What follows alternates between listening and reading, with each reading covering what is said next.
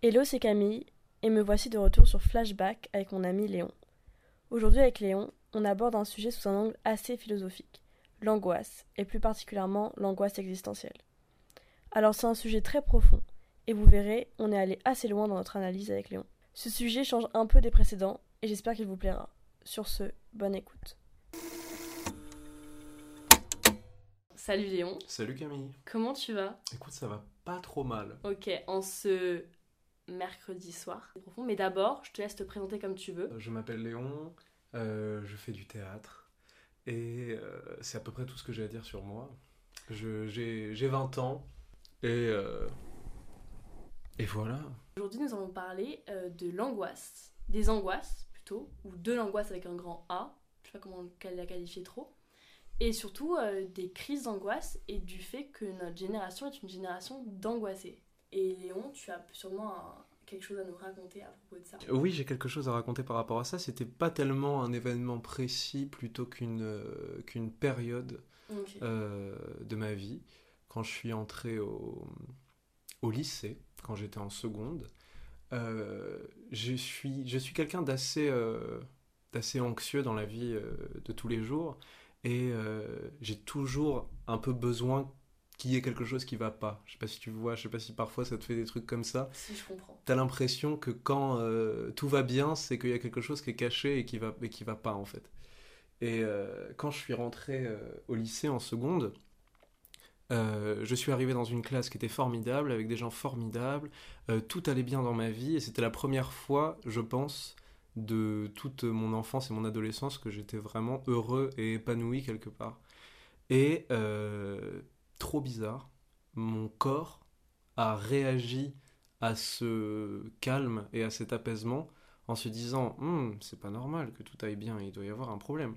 Et j'ai commencé à faire des, crises d'angoisse euh, à répétition. J'en faisais euh, environ euh, mais 15 par jour, quoi. Je, je pouvais plus euh, suivre en cours, je pouvais quasiment plus sortir de chez moi et tout ça. euh, et ça a duré, euh, ça a duré plus d'un an, un an et demi à peu près de euh, 15 crises d'angoisse par jour. Et ça se manifestait surtout par. euh, par je j'arrivais plus à respirer, euh, mais vraiment des grosses crises d'angoisse. hein. Je pense que les, les, les, les gens savent ce que c'est que une grosse, grosse crise d'angoisse. T'arrives plus à respirer, t'as des, t'as des fourmis dans les mains, euh, tu euh, tu t'évanouis, tu fais des malaises, t'as des vertiges, tu fais. euh, ce que je faisais beaucoup, ça s'appelait des, des impressions de mort imminente. Ouais. T'as l'impression que tu sais pas, c'est c'est très particulier parce que tu sais pas euh, pourquoi, mais tu as une certitude, tu as la certitude que tu vas mourir maintenant tout de suite, tu vois. Tu, tu, tu sais pas pourquoi, mais c'est c'est ça, et tu, tu le sais. C'est une certitude, tu sais que maintenant tu vas mourir. Et euh, c'est vraiment, c'est c'est- ça, ça, ça gâche la vie, et puis surtout, c'est un, c'est un terrible cercle vicieux. Parce que, en fait, euh, l'angoisse est générée aussi par la peur, et euh, la peur des crises d'angoisse génère des Ouais. crises d'angoisse. Mm. Et euh, en fait, il y a eu certains, certains jours où je pouvais, je pouvais plus bouger, je pouvais plus rien faire parce que je savais que si jamais je me levais, j'allais, j'allais me mettre à avoir peur et le simple fait de me lever euh, allait faire que j'allais faire une crise d'angoisse. Mm. Tu vois? Ouais, je comprends. Et tu savais d'où ça venait, cette angoisse? T'as su, t'as- Tu l'as travaillé en mode. T'as t'as cherché un peu. euh, En fait, il y avait plusieurs trucs qui étaient. euh, En fait, comment dire? J'avais des raisons dans ma tête qui étaient cause de la peur et qui causaient les crises d'angoisse. C'est-à-dire que. euh, En fait, j'ai fait une première crise d'angoisse qui était un mélange entre une crise d'angoisse et un malaise parce que je n'avais pas beaucoup dormi et que j'avais bu. euh, et que j'ai eu la bonne idée après avoir dormi deux heures et avoir bu toute la nuit euh, de partir me balader euh, gentiment dans le marais avec ma copine de l'époque. Et puis résultat, je me suis évanoui. Quand je me suis réveillé, j'ai fait, j'ai fait une énorme crise d'angoisse. Et j'ai commencé à avoir peur pour ma santé, en fait. C'était ça la cause directe. C'était une de mourir, en fait, et une peur d'avoir un problème de santé. Parce que, euh, en fait, ça devenait, mais de, de l'hypochondrie. J'étais devenu ultra, ultra, ultra hypochondriaque. J'ai toujours été un peu hypochondriaque, mais le fait d'avoir un truc euh, à ce point fort physiquement, ça a déclenché une peur d'avoir une maladie qui a fait que, que ça, ça, a créé cette espèce de cycle euh, terrible d'angoisse. C'est-à-dire que. Puis ça a évolué. Au début, je pensais que j'avais une maladie euh, cardiaque. Et à chaque fois que je faisais une crise d'angoisse, euh, j'avais l'impression que j'étais en train de faire un arrêt cardiaque. Et comme j'étais stressé tout le temps, euh, j'allais chercher mes symptômes sur Doctissimo. Ah, le pire truc, le truc qu'il ne faut jamais faire, parce que évidemment, euh, les symptômes d'une crise d'angoisse, c'est que tu as du mal à respirer, tu as mal dans la poitrine, tu as des vertiges. Les symptômes de l'AVC, c'est que tu as du mal à respirer, tu as mal dans la poitrine et tu as des vertiges. Et euh, après, j'ai eu, eu, peur d'avoir un truc au cerveau. De... Il y a même un moment où j'ai cru que j'avais une maladie mentale, que j'étais en train de devenir, que je devenais fou.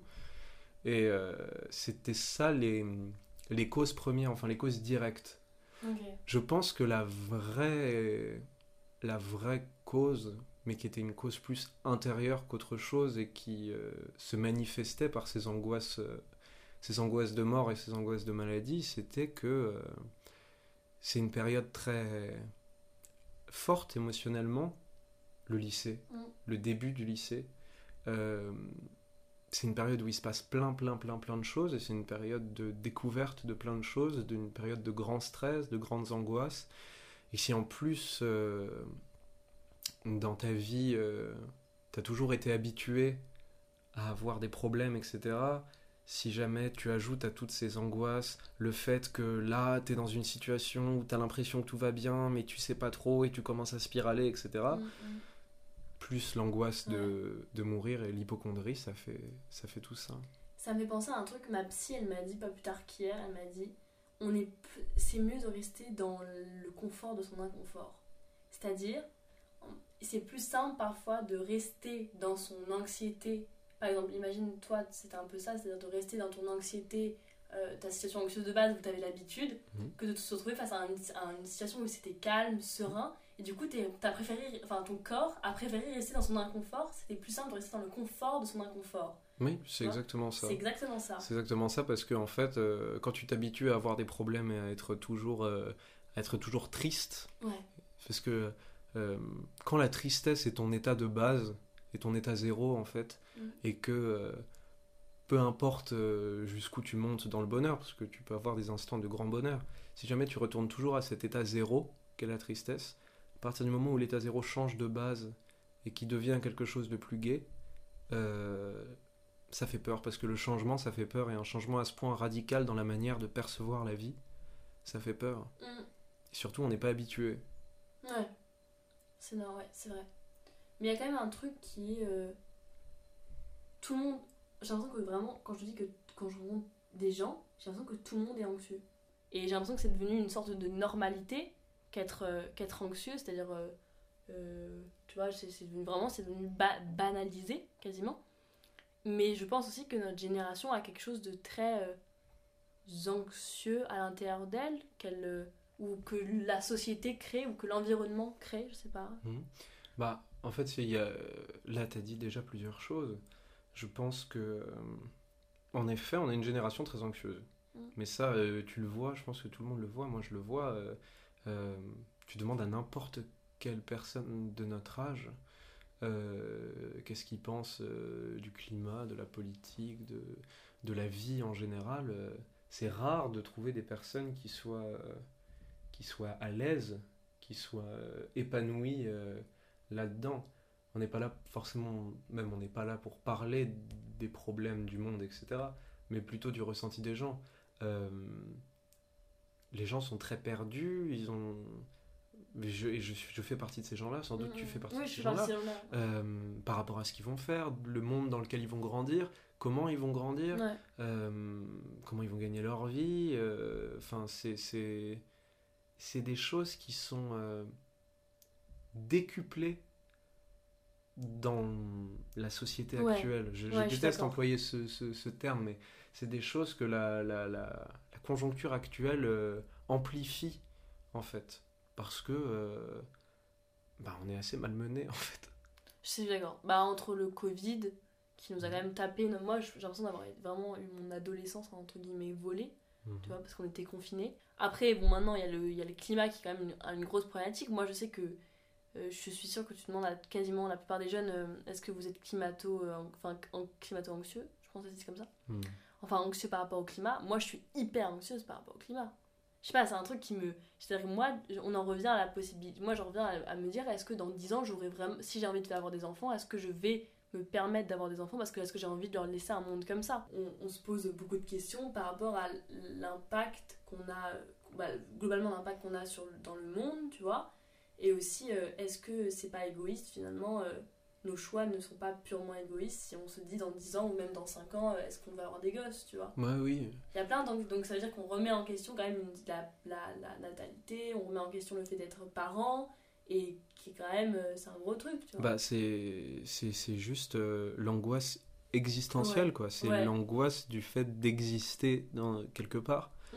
Et quand on se sent pas à l'aise et en profond décalage avec euh, l'environnement dans lequel on existe, euh, on ne sait pas pourquoi on existe, en fait. Si jamais ça part en cacahuète à tous les étages, euh, tu ne sais plus ce que tu fais là, tu ne sais pas ce que tu fais là. Et puis après, bon, toutes les générations, en tout temps, tous les humains se sont toujours posé des questions sur quelle est ma raison de vivre, qui suis-je, où vais-je, tout ça, évidemment. Mais c'est plus confortable de se poser ces questions dans un, environnement euh, stable et où tout va bien. Euh, alors que là, c'est vrai que. Puis la politique aussi, mm. enfin le contexte politique qui se passe en ce moment, en fait, il n'y a rien qui est stable. C'est-à-dire qu'on ne peut pas trouver un, un, côté, il y a la guerre, je dirais, il y a la guerre partout, on dirait. Tu vois, la guerre en Ukraine. quand il n'y a pas la guerre en Ukraine, il y a la guerre en 9-3. Quand il n'y a pas la mm. guerre en 9-3, il y a le Covid. Quand il n'y a pas le Covid, il y a le climat. Il y a toujours un truc extérieur à nous une force, euh, pas un truc qui, enfin une force extérieure, non, mais un, un événement extérieur qui, qui, nous rattrape et qui, et qui nous fait euh, nous, nous, angoisser sur notre existence, quoi. Bien sûr. Et tous les jeunes, en ce moment, enfin tous les jeunes, je, je pense pas quand même tout le monde, mais il y a au moins 90% des jeunes que je connaisse qui sont anxieux par rapport euh, à ce qui se passe actuellement. Bien et sûr. Sur le, le monde qu'on nous laisse et le monde qu'on va devoir laisser. Bien sûr.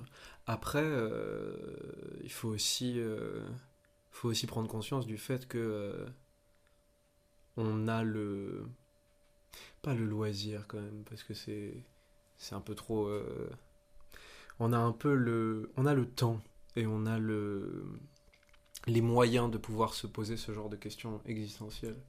Euh, c'est aussi une chance de pouvoir réfléchir à ça parce que il euh, y a des gens euh, qui sont tellement dans la merde que se demander euh, ce qu'ils font, où ils vont et, et dans, à quoi va ressembler le monde dans 50 ans, etc. Enfin, ils, ils, peuvent pas le faire. C'est déjà un signe que qu'on a le temps de s'asseoir et de se dire oh qu'est-ce que qu'est-ce que je vais faire à quoi, où, où, va aller le monde etc même si c'est absolument nécessaire de se poser ce genre de questions faut aussi prendre conscience du fait que euh, on est assez privilégié en réalité.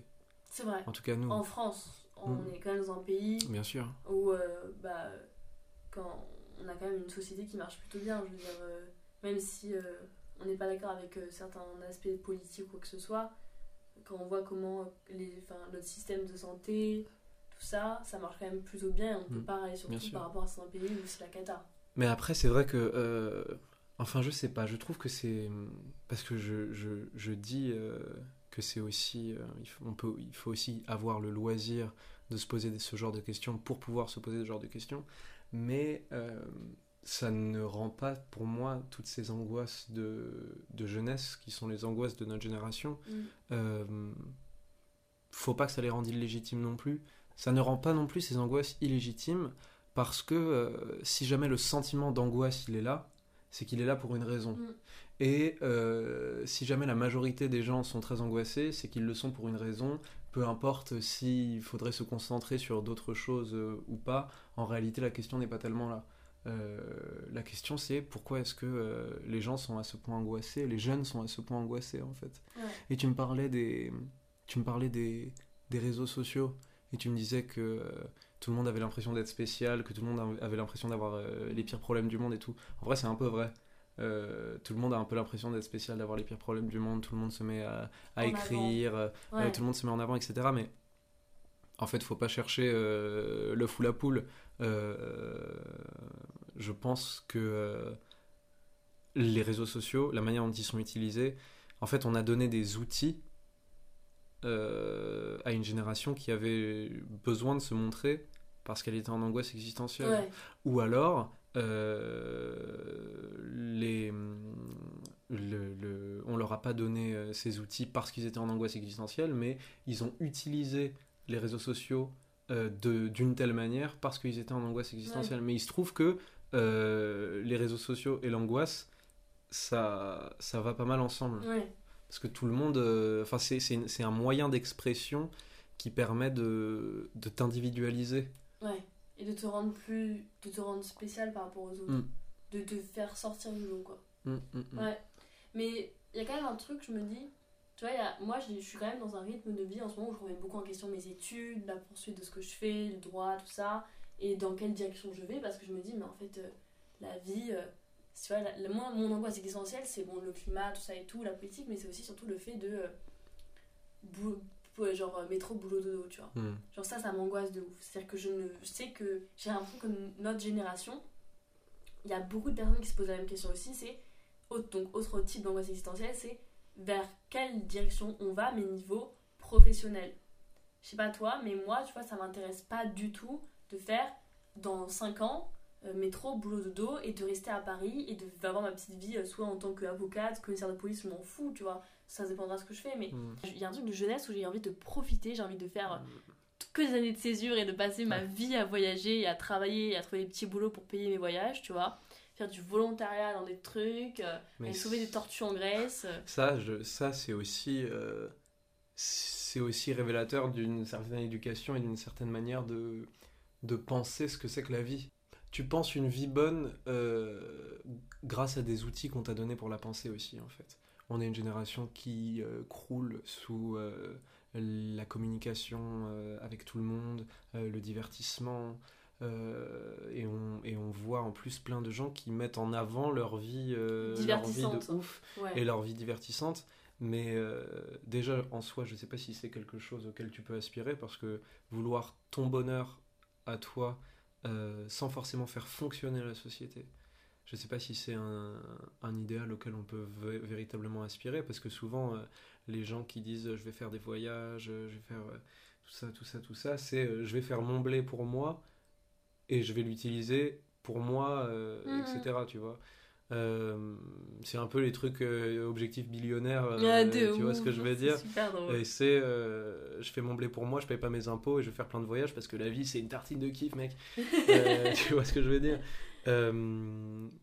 Et en fait, le truc c'est qu'en ayant tout le temps cette esthétique-là et des images de ça, de ce genre de vie, de ce genre d'idéal, en fait, en réalité très d'idéaux, très égoïste, en réalité très égoïste, bah, euh, on finit par euh, penser que euh, une vie bonne, c'est ça. Mais une personne qui fait métro boulot dodo, elle a beaucoup plus d'utilité et elle a une vie beaucoup plus importante que quelqu'un qui fait son blé et qui, et qui part faire des voyages et prendre des photos, tu vois. C'est vrai. Mais en même temps, est-ce que le, notre vie elle doit être consacrée à l'utilité de la société, tu vois? Bah évidemment. Ah ouais? Moi, je pense que la vie doit Ah être ouais consacrée à l'utilité de la société. Ah, moi, je, je suis pas sûre de ça. Moi, je pense qu'il y a une part qui doit être, je sais pas, 30% même. Ouais. Vraiment. Pour qui moi, fait fonctionner la société sinon Mais la, la société, elle fonctionne toute seule grâce à ce que nous, on, on donne, mais on ne fonctionne pas pour la société. On fonctionne d'abord pour nous, qui est grâce à nos actions, on fonctionne à faire fonctionner la société. Dire Hmm. Non, mais c'est-à-dire, je, je ne travaille pas pour payer les impôts. Je travaille pour moi, pour me faire plaisir et pour euh, avoir un boulot qui me plaît. Et c'est ensuite mon travail qui va faire tourner la société, tu comprends? Moi, je, je sais pas, je, peut-être c'est égoïste, et pourtant je suis pas quelqu'un de très égoïste, tu me connais. Mhm. Mais, euh, mais vraiment, enfin, moi, je, peut-être c'est une façon qui, moi, me manque de plus en plus égoïste, enfin, qui, me, qui, qui fait que je, je me rends égoïste. Et ça me dérange pas plus que ça parce que je considère que on doit se privilégier soi à- aux autres, tu vois. Mais moi, vraiment, là, quand, quand je vois les perspectives d'avenir dans le droit, bon, il y a plein de perspectives géniales hein, qui ont l'air top hein, pour beaucoup de personnes. Mais moi, euh, finir magistrat ou finir euh, greffier, euh, le c'est cool pour la que- société, tu vois. Mais ça, ça, ça, c'est, et je sais qu'il y a beaucoup, genre vraiment, et alors c'est aussi, je dis encore, c'est à cause des réseaux, mais j'ai l'impression que, bon, c'est peut-être mon feed du coup qui TikTok capte le truc, donc Mm. TikTok m'envoie que des trucs comme ça, mais j'ai l'impression que tout le monde remet en question. Là, il y a deux jours, j'ai vu une le truc d'une fille qui disait, moi j'en ai marre de ce, de ce rythme métro boulot dodo, alors que Ouais. j'y avais pensé dans ma tête deux jours avant, tu vois, j'étais en mode, mais c'est dingue, et j'ai l'impression qu'il y a un truc de, venez, on profite, on un peu de nos vies, et parce que j'ai l'impression qu'on croule sous le travail à chaque. Enfin, tu vois. En fait, le problème, c'est qu'on nous a donné les outils pour penser la liberté. Enfin, ça, ah, attention, là, je vais dire une bête de. oh là là là là. Je pense que, euh, je pense que en fait, le truc, c'est qu'on nous a donné les outils, les images, euh, les, comment dire, les biais esthétiques pour penser la liberté, alors même que dans le monde dans lequel on vit, c'est de plus en plus dur d'accéder à une forme de liberté. Ok. Je pense que c'est très difficile d'être heureux et épanoui dans un travail quand on nous a donné des outils pour penser des standards de liberté Hmm. qui sont de plus en plus, plus hauts. quoi. élevé, ouais. Et quand tes standards de liberté, c'est euh, avoir un jet privé et partir euh, voyager, euh, et que tu, tu, tu vois ce que je veux dire? Ouais, Aujourd'hui, ouais. c'est ça les, stand- le- le stand- Ouais. les standards de liberté, et qui, je pense, profondément sont des comportements qui sont absolument délétères pour la société, pour la planète, pour tout. Mais quand c'est ça les outils qu'on t'a donnés pour penser la liberté, que tu le veuilles ou non, tes standards, ils augmentent de fou. Et t'arrives plus à penser pouvoir être heureux en, en vivant une vie inférieure à ça, en fait. Si vrai. jamais on associe la liberté au bonheur. Oui. Et ça, euh, et ça c'est c'est une vraie, vraie, vraie grosse euh, cause d'angoisse, parce que ça cause de la, de la peur et de la tristesse. Hmm. Parce qu'on a peur de ne pas avoir une vie à la hauteur de ce qu'on voudrait qu'elle soit. Mais en fait, euh, la hauteur euh, augmente, augmente, augmente, augmente de plus en plus. Ouais, c'est vrai. Je suis totalement d'accord avec toi. Mais euh, et après, en même temps, cette hauteur augmente, mais je trouve que dans notre jeunesse, on a quand même un- dans notre jeunesse, enfin dans les jeunes, il y a quand même un truc de bon, ok, on, on veut notre liberté, et on veut. Moi, j'ai tout le temps un truc de voyage partout, ça me casse la tête, genre euh, j'en ai marre, tu vois, en mode d'être enfermé dans mon petit quotidien à Paris, c'est c'est tout ce que j'aimerais pas, c'est tout ce que je ne veux pas en ce moment. Mais, euh, mais pourtant, euh, il y a quand même, on a une conscience maintenant écologique. Mon Mhm. frère tout à l'heure me disait, à moi, euh, je deviens végétarien, mais ça me, ça me, ça me- c'est parce que les autres euh, mangent trop de viande et que du coup, je suis devenu végétarien parce que je veux équilibrer. Hmm. Je prends mon avion et ça me saoule que les gens prennent tout le temps l'avion parce que je veux équilibrer le truc. Et il y a quand même un truc dans donc, que mon frère, 17 ans, dit ça. Et il y a un truc de, euh, ouais, on veut un rythme de vie, mais on respecte quand même la planète, on fait attention à l'autre, on fait attention, euh, on, prend, on, prend, on prend en compte euh, les l'impact qu'on a, quand même, je trouve. Bien vois. sûr. C'est-à-dire, il y a- il y, a un côté égoïste de. euh, on, a une angoisse essentielle sur. euh, on cherche le bonheur à tout prix dans notre vie. Et enfin, ça dépend des gens. hein. Mais c'est vrai que. Enfin, moi, je pense que je cherche le bonheur à tout prix dans ma vie. Honnêtement. Et bah, je pense que la plupart des gens comme ça, on veut être heureux. Tu penses qu'être heureux, c'est incompatible avec euh, le fait de faire attention Ah non, justement. Je pense que c'est très compatible. faut juste arriver à trouver un juste équilibre. Les gens qui n'arrivent pas à trouver cette euh, compatibilité, hmm. ça, ça forcément ça va foirer quelque part. tu vois. Mais pour autant, est-ce que euh, ouais notre euh, et notre cette, cette, cette notion de bonheur qu'on recherche absolument, elle est euh, elle est foirée un peu par le fait de euh, ouais euh, le Covid, ouais la planète meurt, euh, ouais tu vois en mode qu'est-ce qui peut nous rendre heureux dans tout ça quoi. Bah, c'est plusieurs choses, oui, c'est ça, c'est plusieurs choses qui sont en conflit entre elles en fait. C'est euh, bah, la recherche du bonheur, la recherche de la liberté, Mm. l'état du monde, euh, toutes ces choses-là, c'est des choses qui en fait euh, rentrent, en contra- rentrent en contradiction. Ouais. Et si on devait parler d'angoisse, je pense que là on a fait une espèce de grande boucle, Ah, mais que l'angoisse elle naît de ça aussi. Elle naît d'incompatibilité profonde entre les éléments qui, qui font la vie. Mm. On a fait une boucle énorme. On a fait une boucle et on est revenu sur l'angoisse et on a dit que l'angoisse venait d'incompatibilité profonde entre l'idée de liberté, l'idée Mm. qu'on se fait du bonheur, les standards qu'on a Ah, en bonheur et en liberté par rapport aux images qu'on nous envoie, qu'on nous bombarde dans les médias, sur les réseaux sociaux, etc. de gens qui ont genre tout. les guillemets, je, les guillemets euh, sont là, réussi leur vie, Ouais. tu vois, et que la réussite est extrêmement individuelle et en même temps euh, euh, il faut aussi penser à la planète, etc. En fait, tout, tout, nos, toutes nos composantes de vie euh, sont en contradiction les unes avec les autres. Ouais. Après, tu peux, je, je suis certain qu'on. Parce que là, on parle, on part, sans, sans doute, on s'enfonce dans un tunnel, ça se trouve, on se perd totalement. Et euh, je pense évidemment qu'il y a des, des moyens d'associer toutes ces choses. Bien sûr. Mais s'il y a, je pense, une chose qui est vraiment irréconciliable, c'est les standards de liberté et la vision, euh, comment dire, la vision euh, populaire, entre guillemets, pas forcément populaire, mais la vision généralisée, voilà. La vision généralisée de ce que c'est que le bonheur et de ce que c'est que la liberté.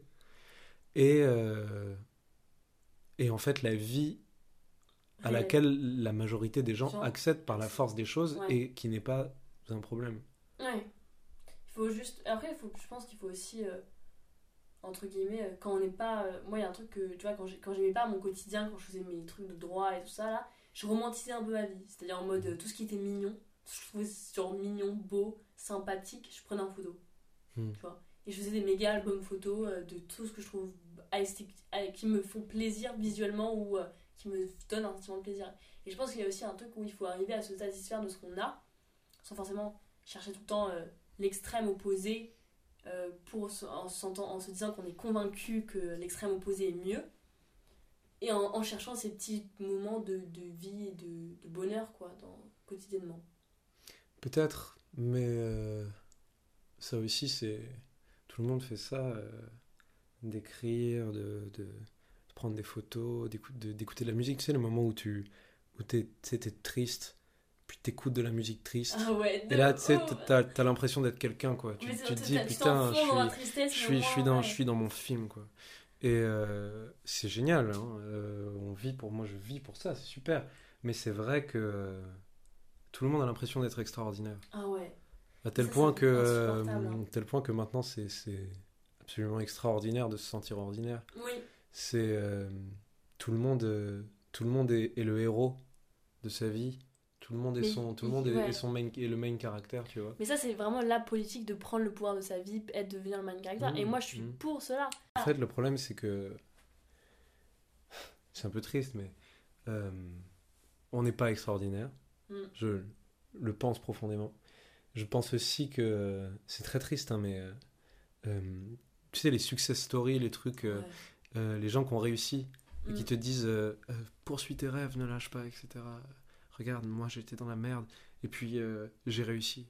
Mais pour euh, une personne comme ça, combien il y en a Qui ont échoué. qui ont fait, mais surtout qui ont fait la même chose et qui avaient la même volonté, le- le- la, la même fougue et la même ardeur en eux et qui se sont plantés de fou parce qu'en fait la vie c'est malheureusement euh, presque essentiellement du hasard et des concours de circonstances.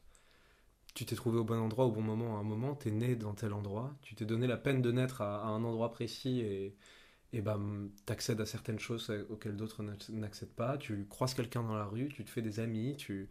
tout ça c'est un, gigantesque concours de circonstances et en fait euh, y croire c'est super. Et moi aussi je suis sûr que en tout cas euh, y croire ça change la donne aussi. Oui, Mais euh, c'est vrai que, que on pense pas aussi à à quel point euh, y croire et penser qu'on est le meilleur et qu'on va y arriver, c'est le truc de tout le monde.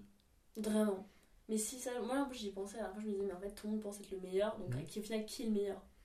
Mais personne. Ouais. Ou alors le meilleur c'est celui qui pense qu'il est pas le meilleur. Mm. Ou le meilleur c'est celui qui s'est trouvé à un emplacement A dans un temps B et qui a rencontré une personne C et pouf, alchimie et concours de circonstances. C'est vrai. Mais toi, il y a quand même. Bah, il y a- je suis d'accord sur le concours de circonstances, mais il y a quand même le truc de un moment, tu te bouges le cul et, et si tu veux. tu- le moi j'y crois un peu. Si enfin, tu veux tu peux. Ouais. C'est-à-dire, il y a une limite à ce, ce- proverbe, et je suis d'accord, il y a un concours de circonstances, mais il y a quand même un truc de, à un moment, tu veux quelque chose, on va pas te l'apporter. Tu vois. Pas- C'est pas que le hasard qui va faire que si tu bouges pas le cul, forcément, t'auras rien, quoi. Bien sûr, mais après, tu peux aussi te bouger le cul. Euh, euh, tard euh, Nicki Minaj dans euh, Anaconda, tu vois. mais tu peux te bouger le cul à ce point-là et ne rien avoir du tout. C'est vrai, Euh, c'est ça le truc. c'est vrai. Tu parlais des réseaux sociaux. Mais tout- C'est, l'illustration parfaite de ça. Tous les, ou même de YouTube, euh, de, de tous les jeunes euh, qui, ont, qui sont mis à faire des vidéos sur YouTube et qui ont fait euh, 20 vues euh, au maximum euh, dans les 10 ans qu'ils ont posté des vidéos sur la chaîne, euh, des, des, des gens qui, qui, qui veulent se la jouer influenceurs, des gens qui écrivent. L'écriture, c'est la, la, la porte d'accès à toutes les, les expressions individuelles. euh. Alors tout le monde se met à écrire, tout le monde se met à écrire des poèmes, tout le monde se, se, se pense unique et, et en fait euh, les réseaux sociaux euh, accentuent ça parce que c'est un moyen de partage, Oui. ça permet de diffuser. Mm. Avant, pour diffuser quelque chose, c'était très faire, difficile. Pour, ouais, pour, pour, pour diffuser ce que tu écrivais, il fallait, euh, Mm. il fallait aller voir un éditeur, etc. Maintenant, n'importe qui peut, peut mettre un livre en ligne, peut mettre un film. N'importe qui a accès à des logiciels de montage, de musique. On a donné les outils de, De création. de création oui, euh, à, à tout le monde. Et je trouve ça génial. C'est absolument génial. C'est trop cool. Euh, la création, c'est la vie. C'est merveilleux d'avoir donné les outils à tout le monde. Mais ça fait aussi que tout le monde étant en possession de ces outils, tout le monde se pense aussi légitime de les utiliser et euh, est légitime de publier ce qu'il fait. Et tout le monde euh, finit par se penser absolument unique et exceptionnel. Ouais. Je sais pas si- s'il existe vraiment des gens uniques et exceptionnels. Il y a que des gens qui, à un moment, ont eu un peu de chance. Je pense aussi, c'est beaucoup ça. Mm, ouais. Il y a des gens qui se sont battus, c'est évidemment. euh, Corps et âme et qui ont rien mais eu. Bien sûr. Et il y a des gens qui se sont battus corps et qui ont et eu. qui ont eu le truc. Il y a quand même une partie de chance, c'est Il y vrai a toujours une partie de de chance hasard. quelque part.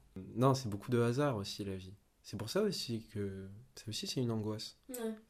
Parce que euh, en réalité euh, tu sais pas où tu vas te retrouver, tu sais pas ce que tu vas faire. C'est vrai.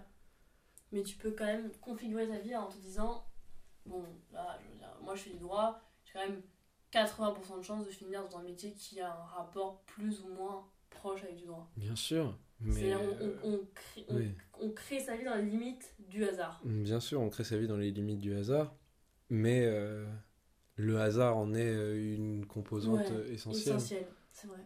Toi, tu me disais un truc la dernière fois, Léon, c'était qu'on était des euh, romant- romantiques. Romant... C'est ça? Ouais, c'était Une génération de romantiques? En fait, euh, c'est un truc un peu, un peu, parce qu'on dit des trucs un peu, un peu, un peu tristes. Euh, c'était pour finir sur un truc un peu plus positif. En fait, on a fait une grande boucle. On est parti des crises d'angoisse, puis on a parlé de l'angoisse et de, de, de la vie et des contradictions dans la vie qui, qui créent les angoisses. Tout ça, c'est un, ça vient d'un grand sentiment de perdition, je pense. Ouais. Ça vient d'un grand sentiment de perdition, de, de décalage entre ce qu'on peut faire, ce qu'on aimerait faire. Et quand ce qu'on aimerait faire devient de plus en plus haut, parce qu'il y a des gens qui peuvent faire de plus en plus en plus de choses, et ben on a l'impression qu'on est, qu'on est prisonnier, etc. On a besoin de liberté, on se sent mal, on se sent en décalage. Les gens se sentent en décalage.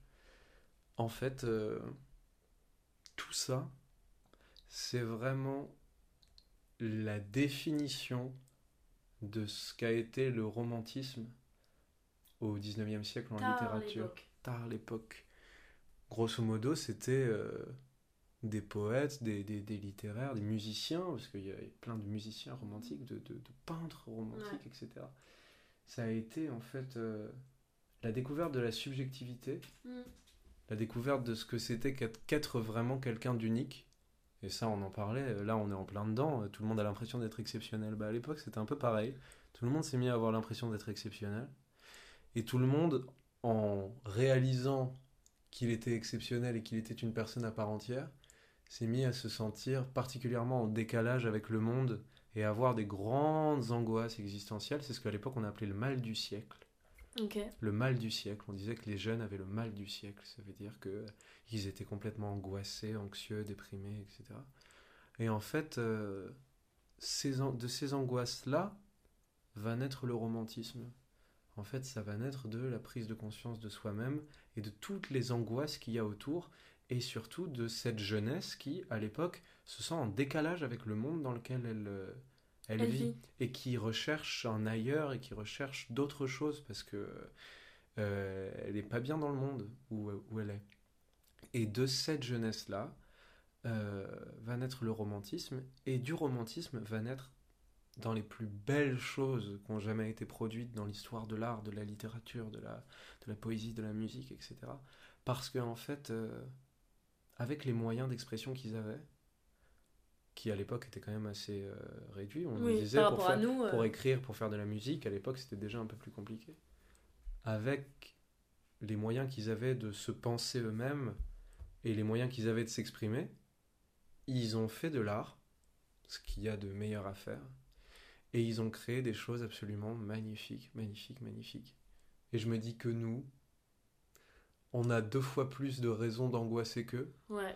Et on a deux fois plus de moyens de créer. C'est exactement ça. On a deux fois plus de moyens de créer, deux fois plus d'outils, dix mille fois plus accessibles. Bah, Rien que ça. faisons comme eux. Mm. Et on a déjà commencé à le faire. C'est ça que je dis que je trouve que notre, vraiment notre génération est profondément romantique. Ouais. Mais à- dans ce sens-là, c'est-à-dire prise de conscience de soi-même et angoisse par rapport au monde. C'est ça le romantisme en littérature au 19e. Et nous, on est une, on est une nouvelle génération de romantiques. Mm. Et, euh, et c'est trop cool parce qu'en en fait, euh, avec tous ces outils qu'on nous donne, bah, on ressent le besoin de créer, de dire des choses, de publier des choses et de se faire entendre. Et bah, faisons-le. Et on Mm. va faire des choses magnifiques. Parce que l'angoisse, est-ce qu'elle est? C'est quelque chose de très mauvais. Mais si jamais elle est là, autant l'utiliser pour raison. faire quelque chose de beau. Mm. Et peut-être que euh, au bout d'un moment, on en guérira. Écoute, sur cette belle phrase, je pense qu'on peut boucler la boucle De- dans la boucle. dans la boucle. Putain. Et ben écoute, euh, ça nous a. J'espère que ça a fait réfléchir les personnes qui nous écoutent. Parce que moi, ça me fait euh, bouillonner dans ma petite tête là. Et en tout cas, je te remercie Mais c'est moi pour qui te remercie. ce- ce- ce- cette, réflexion qui était très poussée mais extrêmement intéressante et intelligente. C'est gentil. Moi, c'est vrai, je le pense. J'espère que ce podcast vous a plu. Il y en a d'autres qui arrivent, vu que c'est la fin de mes parties. Enfin, la- mes parties sont finies, donc j'ai beaucoup plus de temps maintenant qu'avant. J'espère que vous avez passé une bonne écoute. J'espère que ce sujet vous a intéressé. Et euh, je vous dis à la prochaine. Voilà. Bisous